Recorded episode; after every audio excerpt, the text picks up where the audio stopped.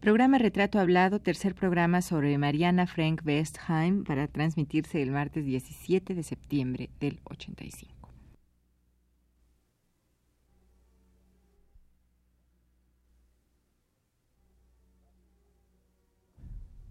Radio UNAM presenta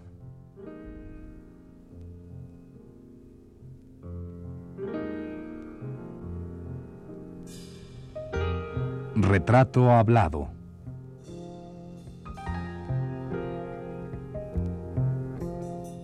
Mariana Frank Westheim. Un reportaje a cargo de Elvira García.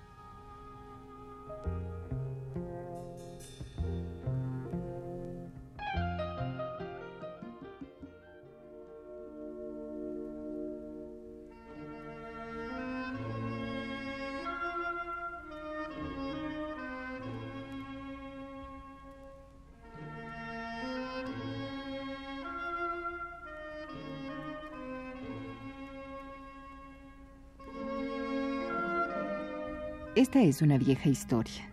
Muchos la han contado, cada uno a su manera. Yo la voy a contar a la mía.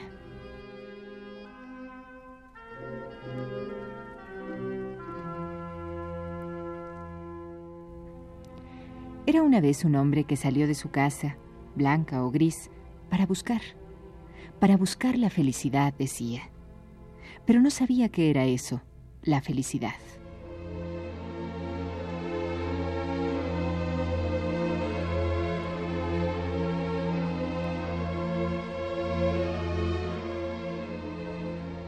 Caminó durante largos años y el camino no terminaba.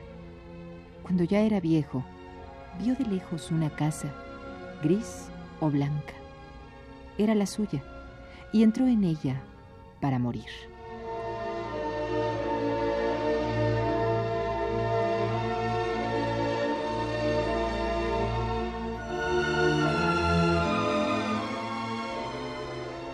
Antes de morir dijo, no lo que ustedes y yo esperábamos, o sea, ahora sé que es la felicidad, es el camino, sino cosa algo distinta, aunque en el fondo, dijo, ahora sé que es la felicidad, es la esperanza de encontrarla.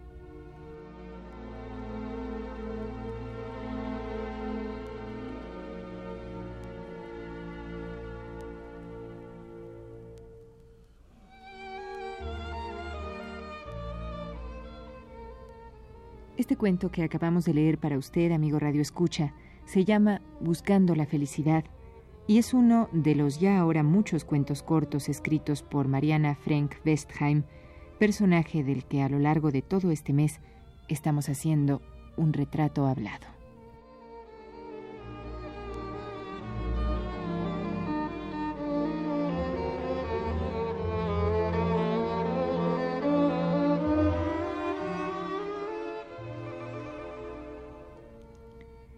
El trabajo de Mariana es siempre con la palabra.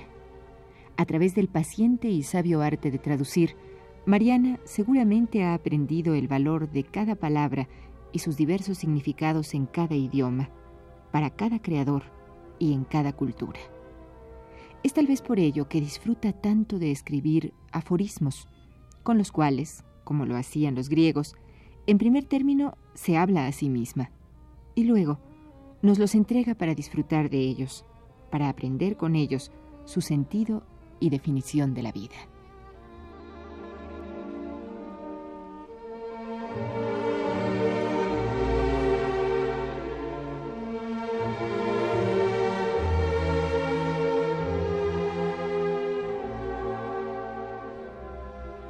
Pero dejemos de lado el ejercicio literario de Mariana Frank Westheim y vayamos a escucharla hablándonos de su actividad más cercana, la traducción.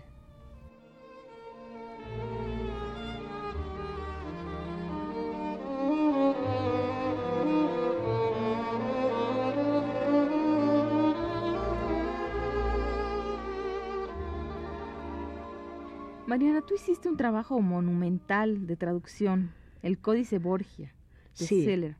Que te llevó seis años. Seis años, pero trabajé al mismo tiempo, siempre seguía traduciendo otras cosas. Entre tanto, había llegado a fines del año 41, en diciembre, llegó a México Paul Westheim, que después, con quien me casé mucho, mucho tiempo después, entre tanto había muerto mi primer marido.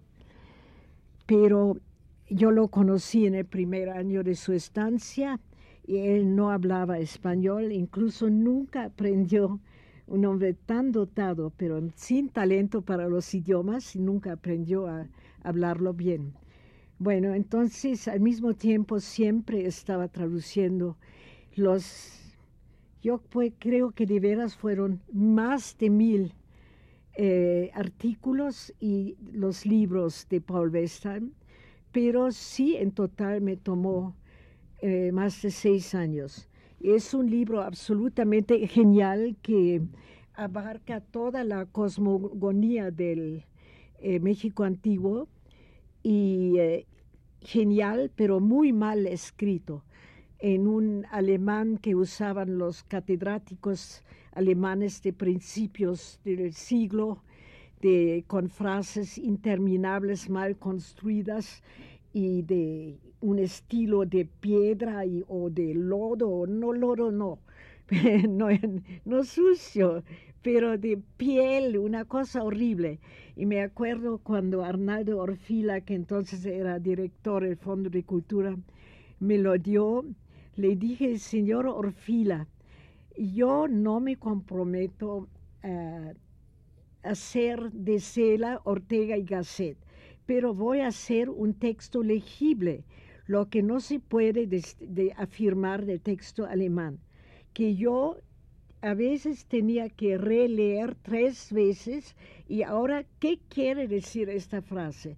¿Afirma o niega? Una gente que además se daba cuenta de escribir mal, lo que todavía era peor, porque entonces metía toda clase de pequeñas palabras que hay en el alemán para aclarar.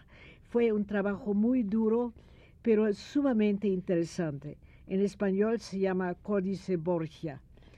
Mariana, este libro, el Códice Borgia, te, te acercó a México al, al sentir de, los, eh, de los eh, del México prehispánico.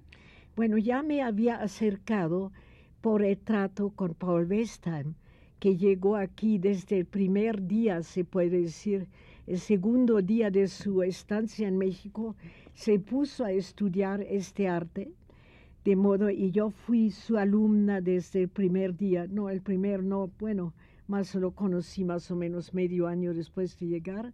Entonces sí, yo ya estaba sumamente interesada y muy adentro. Claro que este libro es un libro para especialistas con muchísimos detalles y carece un poco de una, para mi gusto, de una visión de conjunto pero para especialistas es magnífico, es altamente interesante. Eh, son tres tomos eh, tamaño atlas. Em, bueno, el tercero es el, es el códice mismo y, eh, y los dos son textos.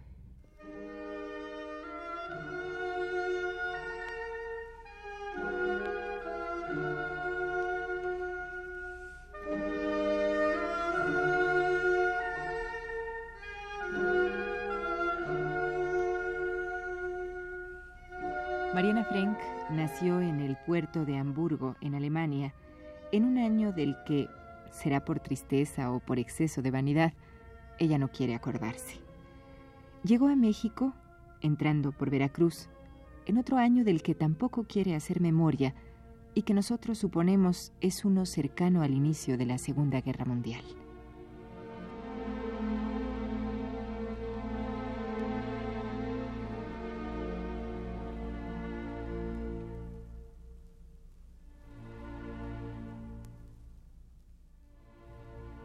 Mariana traía consigo a sus dos hijos y un aceptable conocimiento del español que había aprendido en la Universidad de Hamburgo.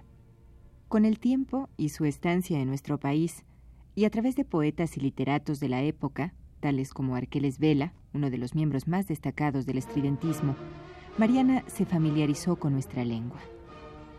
Así pues, en poco tiempo, el español fue el quinto idioma que incorporó a su expresión. Los otros eran alemán, inglés, francés e italiano.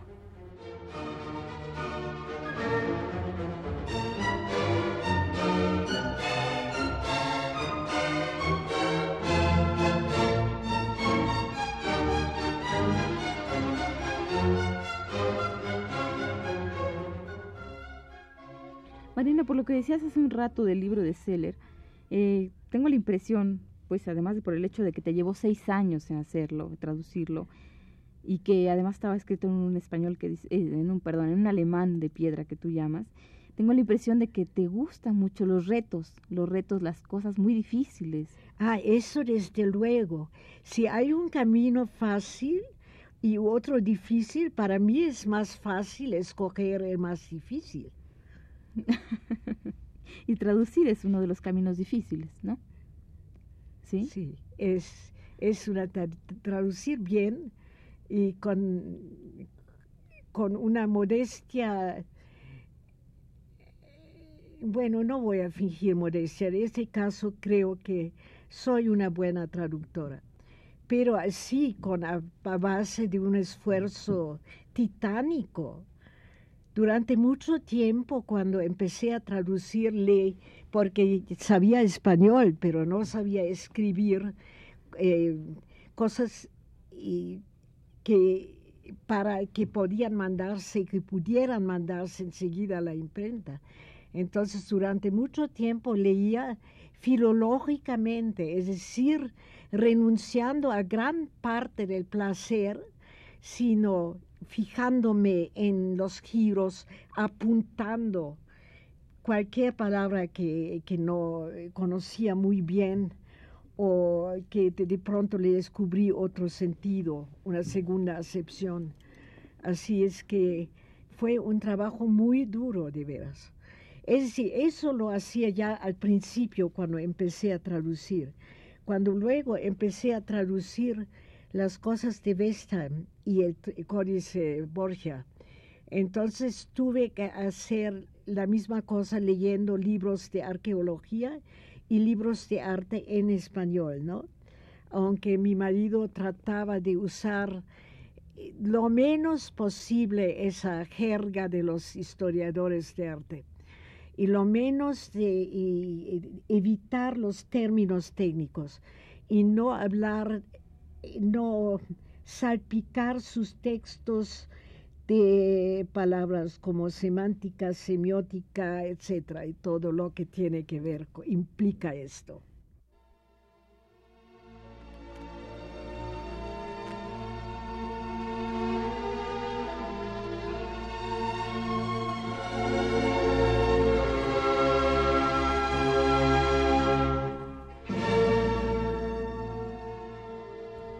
En el programa anterior, Mariana nos relató su difícil experiencia como traductora de textos técnicos y especializados, algunos de los cuales, después de un fatigante periodo de traducción, no llegaron a publicarse. Estos pequeños fracasos o frustraciones se vieron compensados seguramente con la traducción del Códice Borgia de Seller, trabajo monumental que le llevó seis largos años, o con a caballo de ida y vuelta de Günter Grass y desde luego con todos los libros que tradujo, que suman más de 17, de Paul Westheim.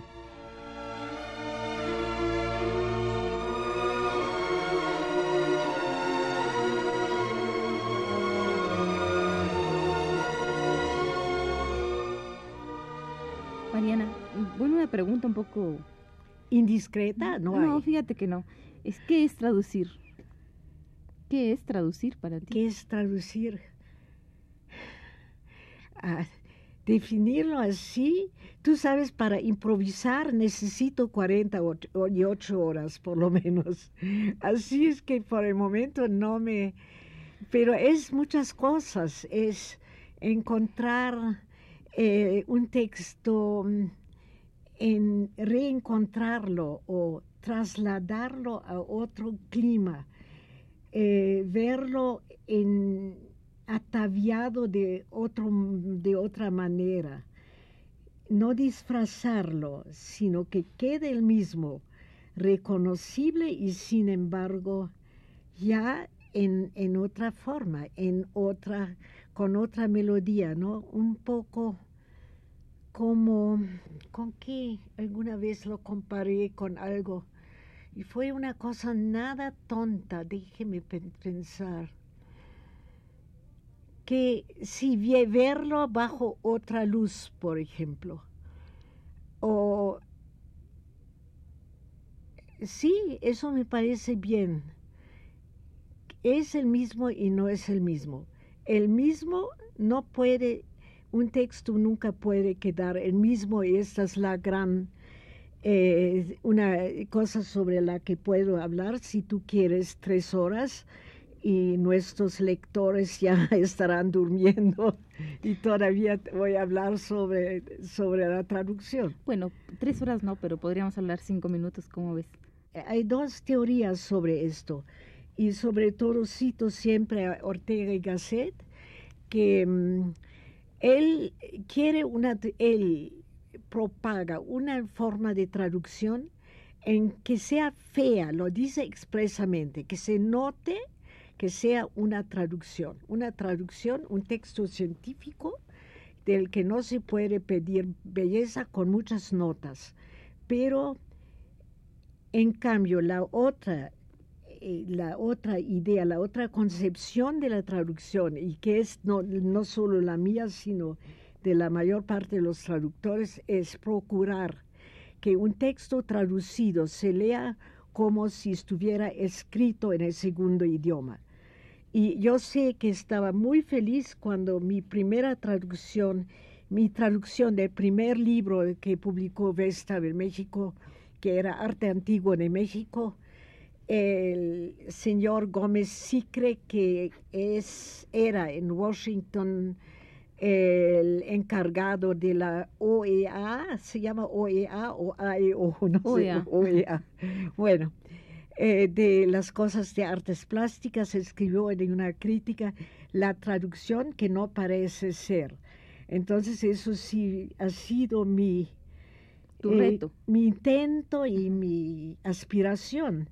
Entonces, y me parece absurdo pero esa, eh, esa idea de Ortega y Gasset también la tenía eh, Walter Benjamin, ese gran filósofo marxista alemán, que murió cuando lo persiguieron los nazis.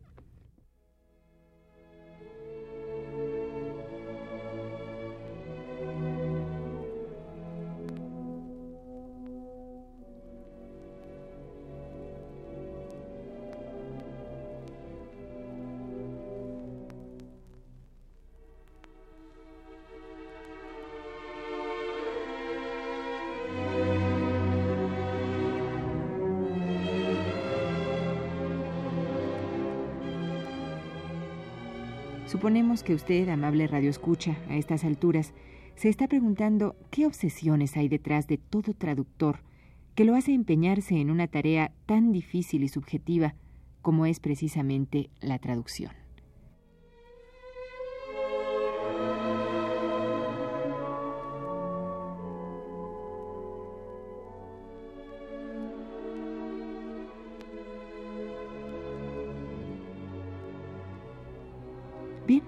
Para responder un poco sus cuestionamientos, le vamos a leer a usted otro fragmento del texto que Mariana Frank tituló Traducir, y en el que dice lo siguiente.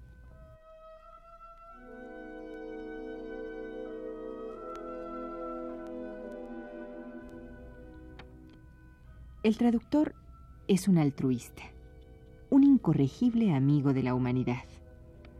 Desea que lo que encanta a su propio espíritu lo que le hace temblar de emoción, sea accesible a todos, a muchos, a todos los que no lo sepan leer en el idioma original. La traducción es, entre otras muchas cosas, un juego de la imaginación.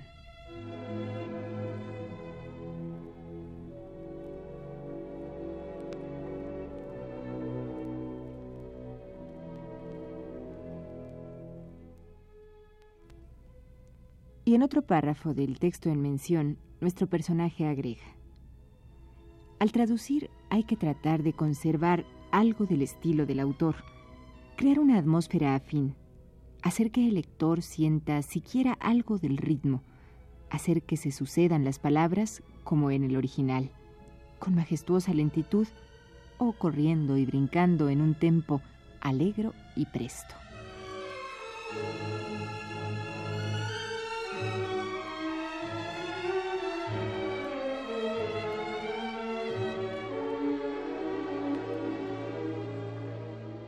Mariana, ¿el que traduce descubre los secretos literarios del autor? Es decir, ¿se mete un poco a la cocina de la literatura? ¿Cómo se mete? La cosa es esta. Si eh, un texto está mal escrito y se da uno cuenta por torpeza. Pero ya estamos hablando aquí, yo ya me refiero a la obra literaria, a la, a la literatura. Por ejemplo, tú tradujiste Juan Rulfo, este, sí, el, eh, Pedro Páramo, por primera bueno, vez. ¿no? es la única traducción literaria los tres libros, es decir, los dos libros y el gallo de oro que traduje el año pasado, que es un, un guion, ¿no? Que no quisiera llamar, eh, nombrar con los otros dos libros que son, bueno, todos lo saben, sabemos, obras maestras de la literatura eh, universal. Bueno, Entonces, más ¿qué adelante podríamos hablar de Juan Rulfo, pero lo que sí yo te quería preguntar esto, ¿no? Pues de que si tú descubres dónde están eh, los, no sé, los recursos de los que se allega el, el literato para hacer que un texto sea mejor, o, o tú descubres incluso los, los defectos de la literatura, de la escritura. Bueno, el, este, el, el traductor siempre descubre defectos. Es el peor crítico, el más severo de todos. Pero descubrir defectos literarios en Pedro Páramo será muy difícil. Para mí es uno de los grandes libros de la literatura universal. Así es que eso sí hay que empaparse, hay que mm, penetrar totalmente, intuir la personalidad literaria, la, la voluntad de arte del, del autor. Y eso traté de hacerlo, crear la misma atmósfera.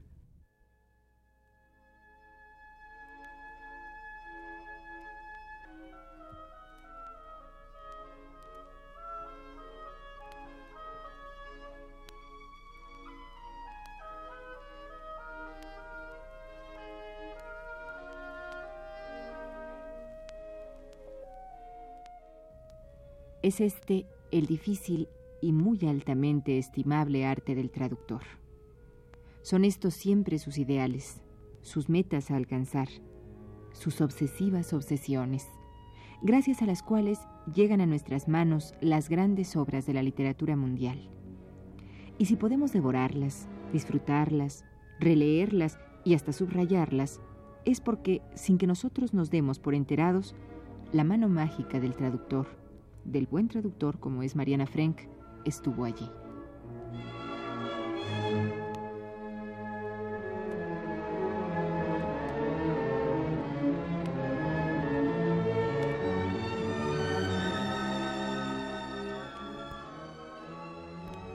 Esta fue la tercera parte de la serie dedicada a la traductora y escritora Mariana Frank Westheim. Le invitamos a escuchar la cuarta y última el próximo martes a las 21.15 horas. Gracias por su atención.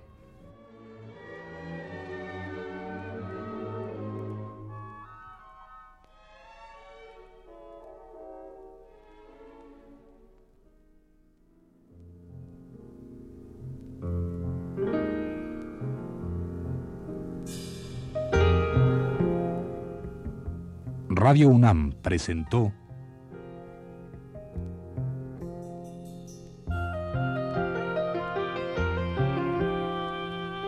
Retrato Hablado.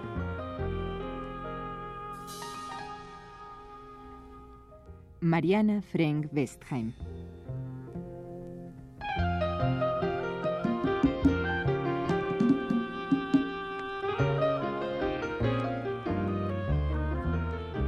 Reportaje a cargo de Elvira García.